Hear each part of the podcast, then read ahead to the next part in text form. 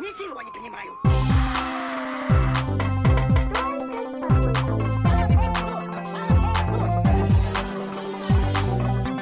Выйди и зайди нормально.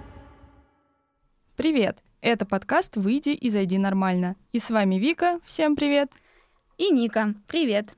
Наш проект — это некая альтернатива новым школьным урокам, которые называются «Разговоры о важном». Мы затронем с вами темы, которые, на наш взгляд, необходимо затрагивать с подростками. Темы, о которых, наверное, мы бы хотели, чтобы в свое время поговорили и с нами. Мы ушли от подросткового возраста не так давно, как дяди, составляющие методички для классических разговоров о важном, поэтому мы поговорим с вами на одном языке, честно и по-дружески. И это наш пилот о дружбе, о дружбе между сверстниками, а, одноклассниками, а, девочек и мальчиков со двора и так далее. Мы выбрали такую тему, потому что она не узкая, касается абсолютно всех на свете. А еще мы с Викой подружки, и у нас много было всякого дружеского в жизни, и нам есть чего обсудить. Ну, наверное, мы начнем с того, что такое дружба, как в девятом классе на ОГЭ определение. Что такое дружба? Продолжим так же, как в сочинениях на ОГЭ. Определение этому слову огромное множество. Но на, на самом деле, если обобщить, то это близкие добровольные отношения, которые для ребенка являются источником эмоциональной поддержки, сопереживания, а, какой-то близости. И впервые ребенок интересуется контактом с другими людьми в возрасте двух-трех лет. Впервые приходит в песочницу, хочет поделиться совочком или ведерком, или у кого-то стырить чужое ведерко, может познакомиться с мальчиком и девочкой, сказать ему «привет, давай дружить». И поэтому в детстве все так просто, легко, мило, а во взрослом возрасте и даже в подростковом у нас уже начинает в голове зарождаться шаблон, какие-то правила, мы учимся выстраивать свои границы, мы э, понимаем, начинаем понимать, какой друг нам нужен, кто нам нужен рядом. Может быть, он будет похож на нашу маму или на нашего папу или нашего учителя. Меримся авторитетами, сравниваем музыкальные вкусы и так далее. Мы бы хотели обсудить на самом деле, почему в детстве это так легко, а в подростковом возрасте сложно. И по каким признакам вообще можно выбрать, с кем дружить, а с кем нет?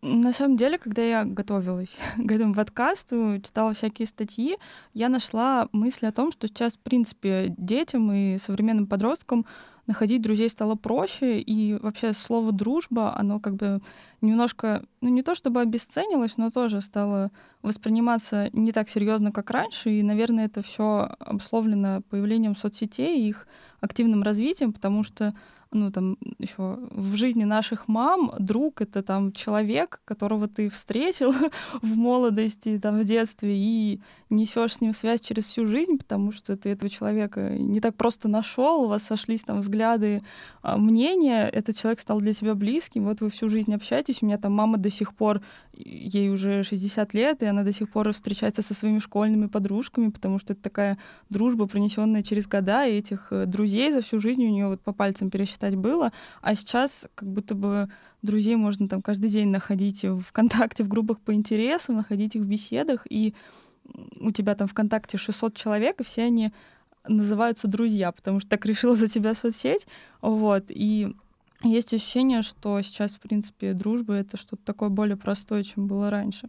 Ну да, а, получается, что людям, подросткам назвать какого-то человека знакомого другом становится легче. Искать друзей и приятелей в соцсетях легко. И, например, у меня весь э, этот опыт пришелся на возраст 13-14 лет. Я общалась только в интернете, в социальных сетях, немножко отошла от реальности. Я считала, что все мои одноклассники — это кринж, потому что они не слушают рок. Я считала, что я не такая, как все, и думала, что мне сложно найти такого человека в своем поселке городского типа, который бы меня понимал, но меня понимают те люди, которых я нашла в интернете. И на самом деле у такого, таких мыслей есть какие-то причины — может быть такое, что тебе сложнее искать друзей в жизни и знакомиться первым, и даже заводить каких-то приятелей в новых компаниях. И мы эти причины набросали, и мы думаем, что они, в принципе, и взаимосвязаны, и отражают несколько моментов. и сторон именно подросткового возраста. Ну, первый я могу назвать, я думаю, что это низкая самооценка, как это бы категорично не звучало, она может проявляться в разных вообще моментах, и может быть низко, может быть полунизко, может быть средний. Возможно, кто-то сталкивался там с неприятием своей внешности в классе, кого-то а, в детстве дразнили а, из-за телосложения, кого-то дразнит из-за плохих оценок, когда человек а, ученик начальных классов не может а, написать корову через О, потому что не знает, что это словарное слово. Возможно, есть какие-то проблемы с родителями. Я написала, что ну, такой пример о родителях, когда тебе постоянно говорят о том, что ты недостаточно хороший, недостаточно делаешь хорошо это, то, недостаточно хорошо учишься, плохо чистишь картошку, очень много отрезаешь от нее. И из-за этого могут возникать мысли в таком максималистском подростковом мозгу, что тебя не за что любить, кроме как за достижения. И поэтому ты пытаешься эти достижения накапливать, чтобы в один момент предоставить папочку с портфолио твоих достижений, что ты научился чистить картошку, но их всегда окажется мало. И вот этот круговорот, когда тебя не принимают в том, казалось бы, месте, где ты должен чувствовать себя наиболее безопасно, в твоем доме, и ты перестаешь э, верить в то, что это сделают другие в классе, а, в других каких-то социальных кругах, и не принимаешь себя самого. Ну, я, кстати, про свой опыт могу сказать, что несмотря на то, что все вот эти штуки, про которые ты сказала, они были у меня в жизни, мне кажется, практически у всех подростков они есть. А мне, например, всегда было сложнее общаться с людьми в соцсетях. Я не знаю, с чем это связано, и я как-то особо не рефлексировала на эту тему, но э, обычно было так, что ты попадаешь в какую-то беседу, и все общаются, а мне было не очень комфортно. Мне, на самом деле, несмотря на все это, было проще находить людей в жизни, и мне было проще строить какие-то контакты именно в школе, на разных кружках, а в соцсетях я обычно писала там два сообщения в беседу и уходила. У меня единственное был период э, в шестом-седьмом классе, когда у меня были друзья в соцсетях. Это была группа Lady Collection. Это вообще это очень странный опыт. Сейчас такое сложно представить, потому что сейчас, ну, все бренды, они там заботятся о своих соцсетях, создают крутые паблики, а тогда группа магазина Lady Collection, это была группа с открытой стеной, на которую писали разные девочки, искали там друзей, выкладывали видео, вопрос-ответы друг другу, устраивали какие-то конкурсы, отправляли письма. И вот я сидела в этой группе, у меня было несколько друзей, мы общались там ВКонтакте, в беседах мы обменивались даже бумажными письмами, но даже несмотря на это, самая близкая моя интернет-подруга, это в итоге была девочка из моего города, с которой я через какое-то время начала общаться в жизни, гулять, ходить в кино и так далее. Вот, поэтому мне кажется, что эти штуки, они не на сто процентов объясняют э, именно сложность нахождения людей в реальной жизни. Mm-hmm. Вот. А что насчет э, пола?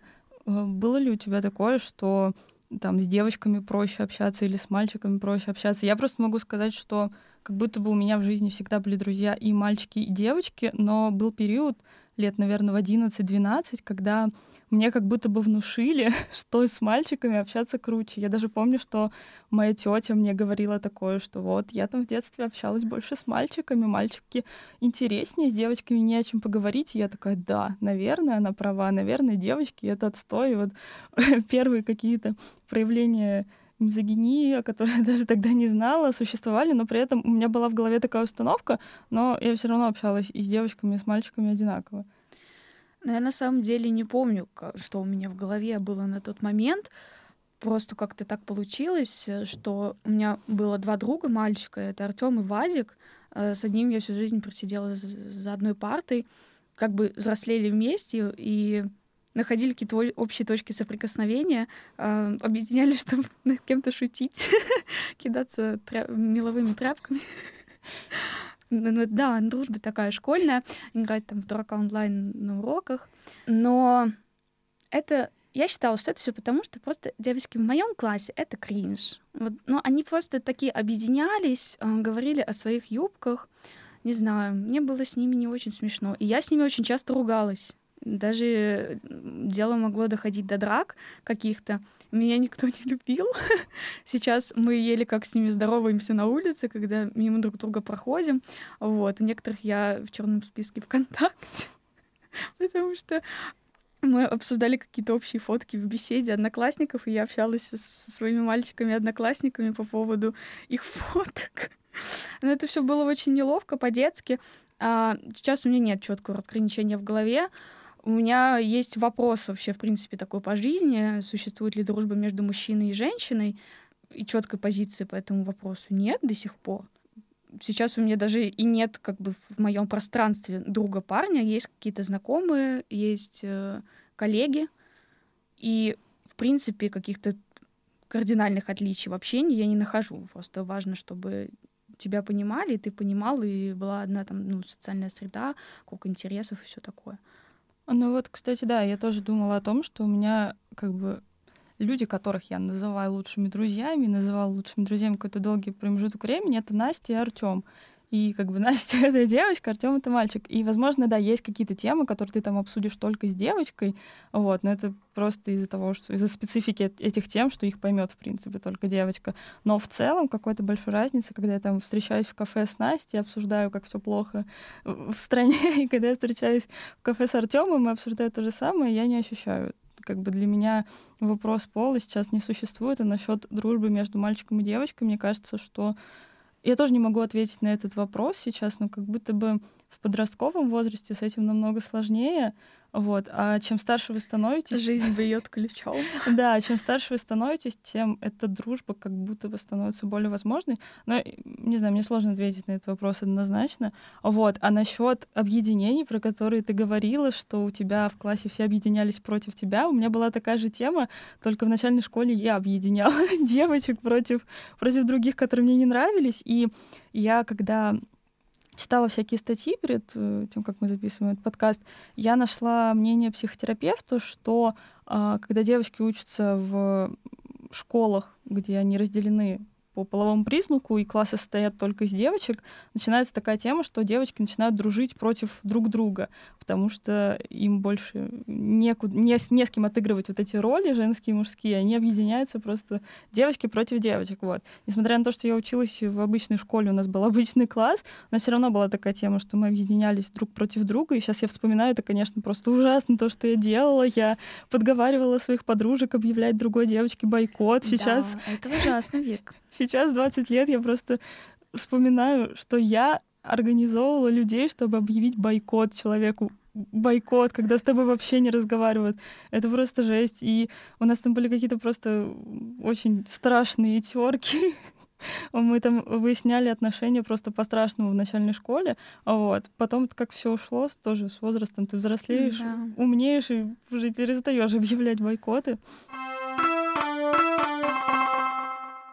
Мы обсудили, как это было у нас, но вот есть отдельные кейсы, когда девочки принципиально отказываются общаться с девочками, с другими, и говорят о том, что нет, я буду дружить только с мальчиком. И это не стереотипный образ э, Жени из папиных дочек, то есть она не носит футболки с хоккейными командами и так далее.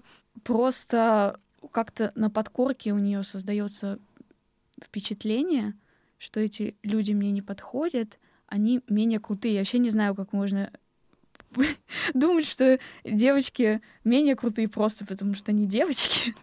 И сейчас вообще-то в рамках повесточки это называется интернализованная мизогиния. И некоторые исследования показывают, что женщины склонны усваивать обывательские мизогинистские стереотипы и убеждения, Одни из них это, например, у женщин эмоции вместо логики, у женщин ограниченные интересы. Они могут думать только о побрякушках из Lady Collection. Вот. Могут обсуждать только это, какой клип выпустил Гарри Стайлз и так далее. Но на самом деле не так, и интересность человека не зависит от пола. Мы так считаем среди парней-подростков, то есть если вы в одном классе все учитесь, у вас примерно одинаковая такая шкала. Интересы могут быть разные, но какие-то интеллектуальные способности, э, способность к рассуждению на, на одном уровне, что у мальчиков, что у девочек. И среди мальчиков могут попадаться и тоже не очень умные молодые люди, и девочки могут казаться умнее. Вот. А у мальчиков еще даже можно списать не найти на пятерку, вот так вот я скажу. Вот. И с девочками можно обсудить даже компьютерные игры. Ну да, это, наверное, какие-то э, установки, которые появлялись непонятно откуда, потому что ты сказал про Женю, а я вспомнила Дашу из папиных дочек, которая там, тоже ходила вся в черном, и у нее друзья были 30-летние мужики-рокеры, это с кладбища. Паук и череп. Да-да-да-да-да. Вот. А это была моя любимая героиня папиных дочек, и я такая, блин, Даша из папиных дочек, она общается только с мужиками с кладбища. Может, мне тоже так надо? Да, ну, как будто... Потом она влюбилась. В Веника, да.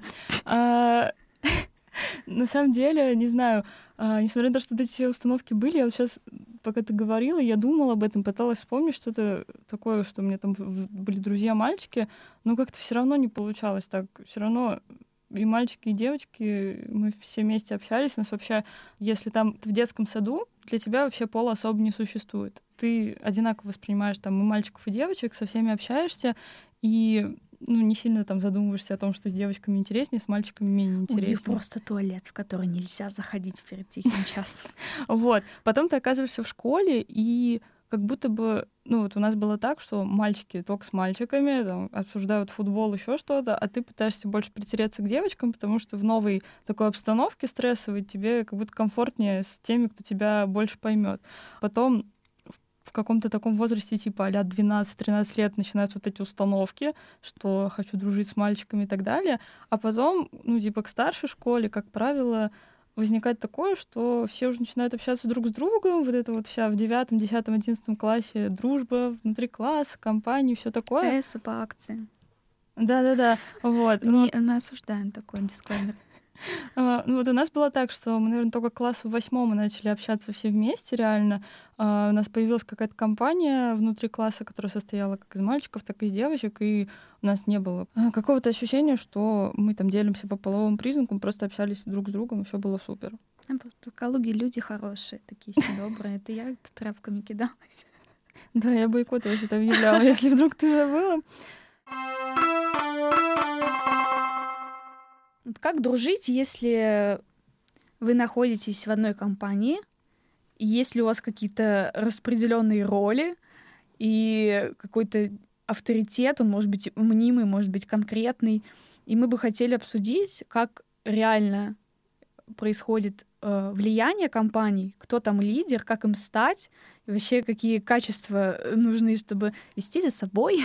На самом деле, когда ты подросток и ребенок, у тебя лидер это просто тот, кто выглядит круче всех, кому мама дает больше денег, кто больше уверен из-за этого в себе и кто всеми командует. Это там, когда ты уже взрослеешь, ты начинаешь понимать, что вот хороший лидер это тот, кто ведет за собой, тот, кто направляет, а не командует.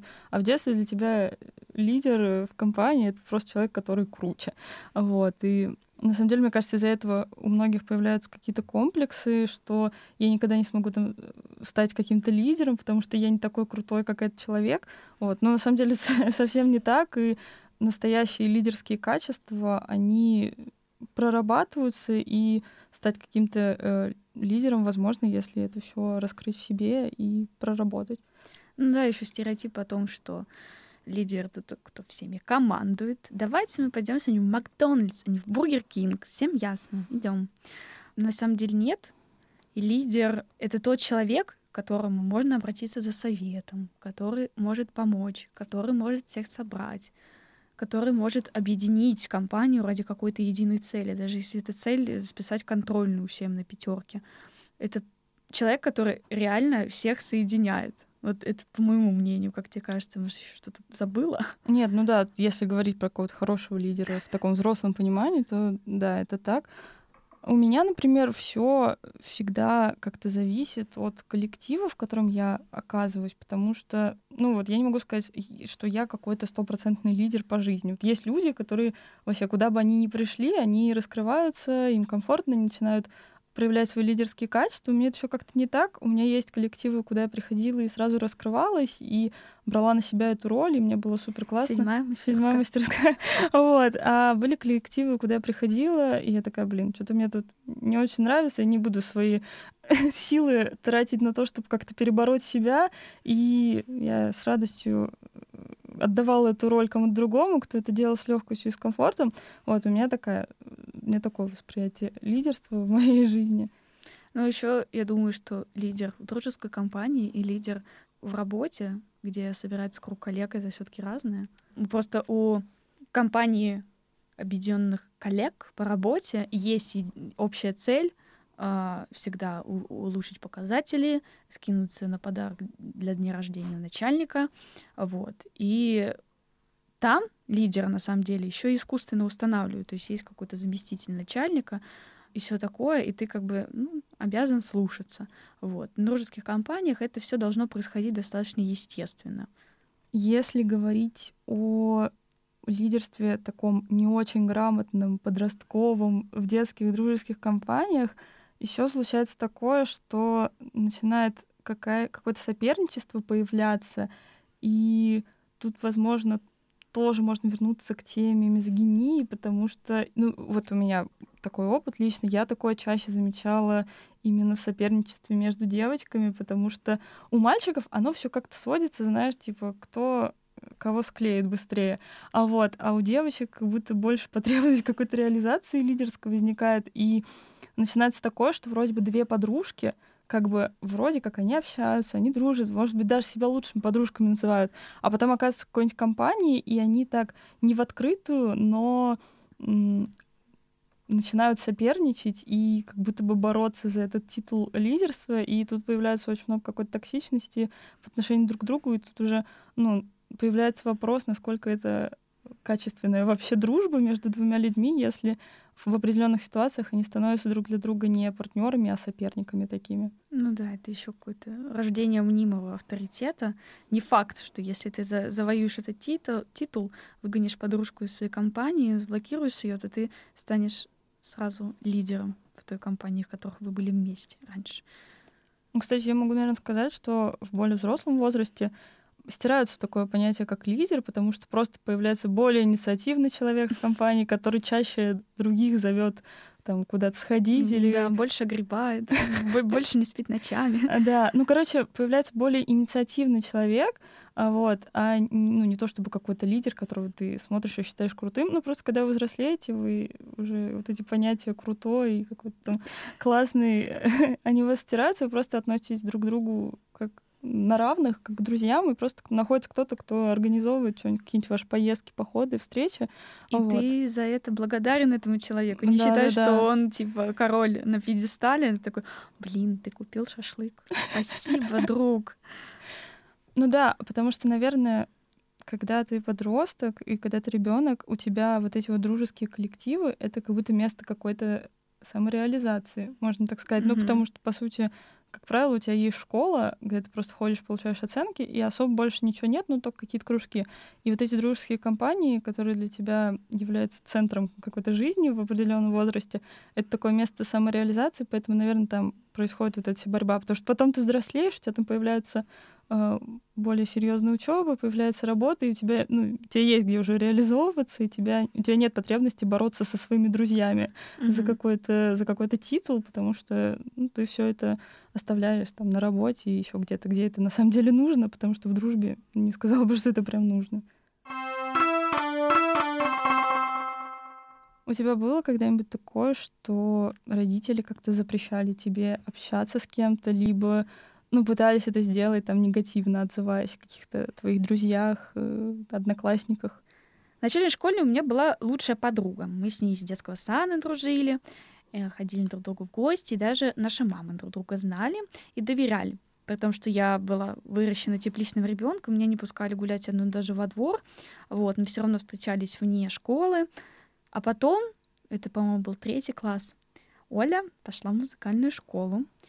А, Олю знали все старшеклассники, старшеклассницы. И она стала крутой, по мнению ученицы третьего класса. А я как-то на ее фоне потухла. На нее обращали внимание мальчики, а на меня нет.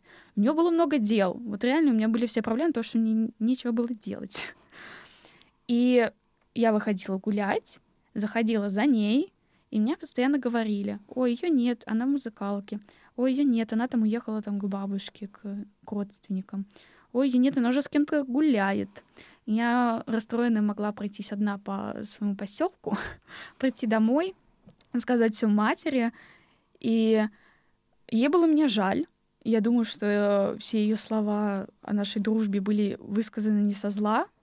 Она считала, высказала такое мнение, что, возможно, а, она дружит с тобой, потому что ты запасной вариант для нее. Она же моя лучшая подруга. Если она для меня лучшая подруга, значит, я и для нее лучшая подруга. Видимо, это не совсем так происходило. Она была очень экстравертная, активная такая. Я, потому что меня ограничивали во многих вещах, вела себя не так.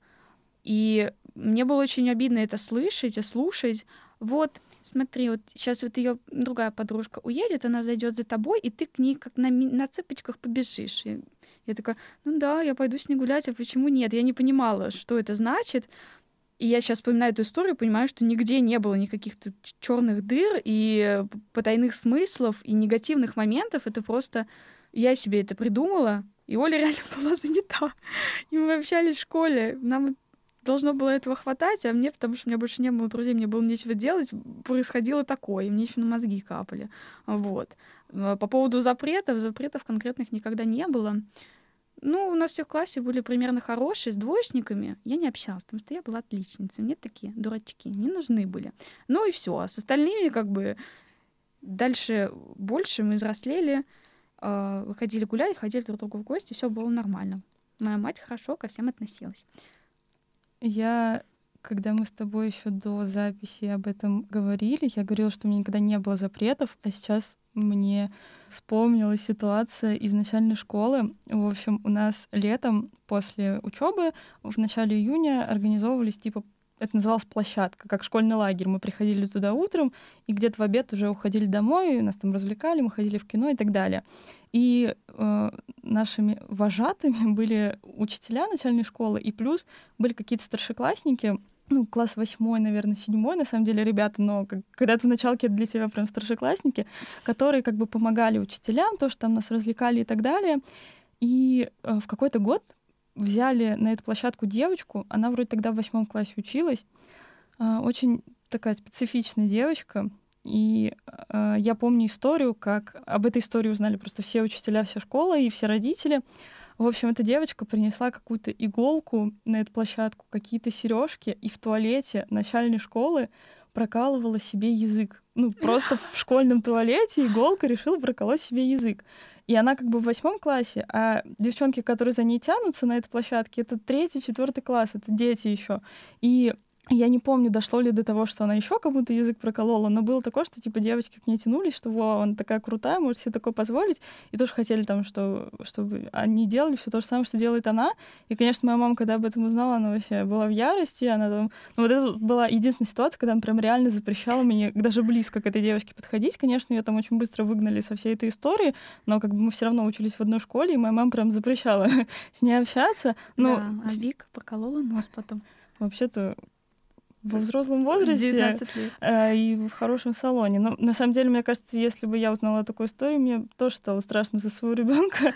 в человеке, ой, в школе есть такой человек, который может просто в школьном туалете, а школьный туалет 17-й школы Калуги — это не очень чистое место, проколоть себе язык и еще каких-то детей за собой потянуть. Но у меня было очень много таких историй. Опять же, это все было до до подросткового возраста в детстве, когда вот мы ссорились очень много, объединялись друг против друга. У меня были истории, когда э, вот за эти ссоры они переходили какую-то школьную школьный двор, и они переходили на наших родителей. И у нас были ситуации, когда там, моя мама разговаривала часами по телефону там, с мамой Настей, когда мы с Настей ссорились, либо там с мамой Ангелины, вот этой, которой мы объявляли бойкот, когда мы ей объявили бойкот. И отношения уже выясняли наши родители, а не мы друг с другом. И потом еще родители ругались на нас, что мы э, такое творим. Хотя моя мама всегда в этих разговорах, она всегда защищала меня и всегда была на моей стороне, потом клала трубку и ругалась на меня, что я там какой-то ерундой занимаюсь и неадекватно себя веду, со всеми ссорюсь и объявляю бойкоты. Вот. Были какие-то такие истории, что родители очень конкретно так вмешивались в наши отношения. Вот, но про какие-то запреты могу только вспомнить вот, этот, вот эту ситуацию из детства. Ну вот да, почему родители могут запрещать, если они вам говорят, не общайся с этим и не объясняют причину, а так делать не надо, конечно. Всегда нужно ребенку давать понять, почему нужно делать так, а не иначе. Это все с младенчества идет, то есть не ешь песок, потому что это вредно для организма. А здесь взрослее, и родители как, как будто думают, что вы читаете их мысли, и думают, что вы сами все понимаете. Поговорите со своими родителями, если они не объясняют причину, почему, почему так происходит, что, что он такого плохого делает. Запретами, конечно, безосновательными ничего нельзя добиться, но выбор, с кем общаться, особенно когда вы становитесь все взрослее и взрослее, у вас формируется личность уже, выбор всегда должен быть э, за вами. Про плохие компании. Я не могу сказать, что я была прям в каких-то плохих компаниях, а, наоборот, ну, типа, люди, с которыми я общалась в подростковом возрасте, люди, которые учили меня курить, пить и так далее, это люди, с которыми я общаюсь сейчас, и это все классные ребята, которые много чего достигли, и сейчас, ну, уже на совсем другом уровне мы общаемся, но у нас просто как так происходило, что, несмотря на то, что это были люди, с которыми я там занималась в муждоме, училась играть на гитаре, занималась журналистикой и так далее, мы как бы приходили в мой дом, общались там, а потом шли всякие не очень хорошие штуки делали вне дома. А я живу да, две да, да. жизни. Вот. И Наверное, из-за этого не было ощущения, что это такая плохая компания, потому что это люди, с которыми я вообще-то что-то классное делаю, сюжет снимаю и выступаю там в Санкт-Петербурге на сцене. Вот. И, наверное, у мамы никогда не было ощущения, что нужно меня как-то ограждать от этих людей, потому что, ну, это были друзья из дома как можно? Да, муждом, если что, дисклеймер такой, это школа дополнительного образования, которую я провела с 8 по 11 класс все свое свободное школа время и даже не свободная школа. И вместо школы я туда ходила, в общем, я там жила.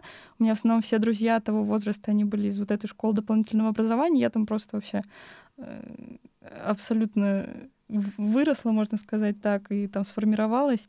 Но на самом деле мы вот с Владом обсуждали, что вот он мне доказывал, что все зависит все равно от воспитания, и даже если ты попадаешь к людям, которые там вокруг тебя все курят, если тебя воспитали, то ты сигарету в рот никогда не возьмешь. Я с ним на этот счет была не согласна, потому что ну, мне казалось, что как бы хорошо тебя не воспитывали, э, очень легко попасть под влияние. И тут скорее зависит не от воспитания, а просто от того, какая ты личность и что у тебя в этот момент в голове. Потому что как бы меня хорошо не воспитывали, в момент, когда мне было 15 лет, мне хотелось пробовать все, веселиться и вообще проживать свою лучшую жизнь. И мне кажется, тут еще можно сказать про какую-то ведомость, потому что чем проще ты идешь за другими людьми, тем больше вероятность, что ты поддашься влиянию компании, и тут уже ну, как бы неважно, насколько хорошо тебя воспитывали. У меня была история, она не из подросткового возраста, это где-то третий, четвертый класс. Мы гуляли в большой компании после классного чаепития по поводу 8 марта. Нам подарили подарки, мы зашли домой, вышли гулять, и были такие девочки, которые ой, а пойдемте накупим всякого интересного и пойдем на Бойню. Бойня — это озеро, которое у нас находится там в 500 метрах от школы, возле завода, там никто не живет рядом. Ну, такое сомнительное место, там нельзя было купаться, но все равно купались люди. Вот. А мне, поскольку мне еще мало запрещали куда ходить, а, куда-то ездить, тем более, на Бонню мне дорога была закрыта. И я такая, пойти или не пойти вместе с ними? Они все такие, да, да, мы бежим на эту Бонню. Что там делать? Сидеть на траве, смотреть на завод? Я такая, блин, а что мне делать? И я, у меня была просто реальная дилемма в голове, потому что я не хотела обманывать маму потому что, ну, я хорошая девочка, такая вот вся. И я решила, я с, с ними не пойду. Я говорю, мне мама не разрешает. И я ушла домой. А я еще помню, что нам на 8 марта в классе подарили картинку как называется, керлинг. Ну, короче, когда ты бумажки заворачиваешь и клеишь их, и, и так сейчас помню, там был фиолетовый виноград, и я маме рассказала всю эту историю, что вот, они там какой-то фигни купили, стырили сигареты в Дикси и пошли на бойню. Ты представляешь? А я с ними не пошла. И она мы сидели, сделали с ней этот виноград из бумажек, и она меня успокаивала. Ну вот, сейчас мы с тобой вместе, ничего страшного, не обращай на них внимания. Вот такая просто по, такая полуподдержка, но тебе как бы легче все равно становится. Потом эта вся компашка пришла в, в, на детскую площадку, которая возле моего дома, и вечером я успешно вышла с ними гулять, как ни в чем не бывало. Но я на них обиделась, что они меня кинули, хотя их было, блин, человек шесть, а я одна, мне не разрешает мама. А я на самом деле подумала, что нет, наверное, ничего страшного в каких-то плохих компаниях, если это не компания, которая там, не знаю, употребляет наркотики или э, делает реально какие-то супер незаконные вещи, потому что, ну, что-то вот такое, типа, когда вы что-то пробуете вместе, но это ни во что серьезно не переливается, вы просто познаете мир, щупаете его, и если это какие-то хорошие, надежные люди, которым ты доверяешь, твои там близкие друзья, ну, типа, в этом нет ничего страшного, через это проходили, мне кажется, все мы, все подростки, вот, кроме там каких-то супер зажатых чуваков, которые в это время сидели дома. И мне кажется, что это, на самом деле, это намного лучше, чем сидеть дома и прятаться от всего мира, потому что так ты ну, ты реально познаешь мир, раскрываешься, и что-то происходит в твоей жизни. Вот тебе потом есть что рассказать на подкасте. Меня еще был такой поинт э, в общении с мамой насчет друзей, что моя мама запрещала мне выносить ссор из избы. Я не буду вдаваться в подробности насчет чего именно, но у меня были как бы, такие моменты в жизни, что самое мое большое переживание, оно было связано с тем, что происходит у меня дома. И у меня была большая проблема, что я, кроме мамы, ни с кем-то не могу обсудить. В подростковом возрасте у меня ну, не было такого, что мама мой самый близкий друг. все таки моими самыми близкими друзьями были мои друзья, Настя, Артем и так далее.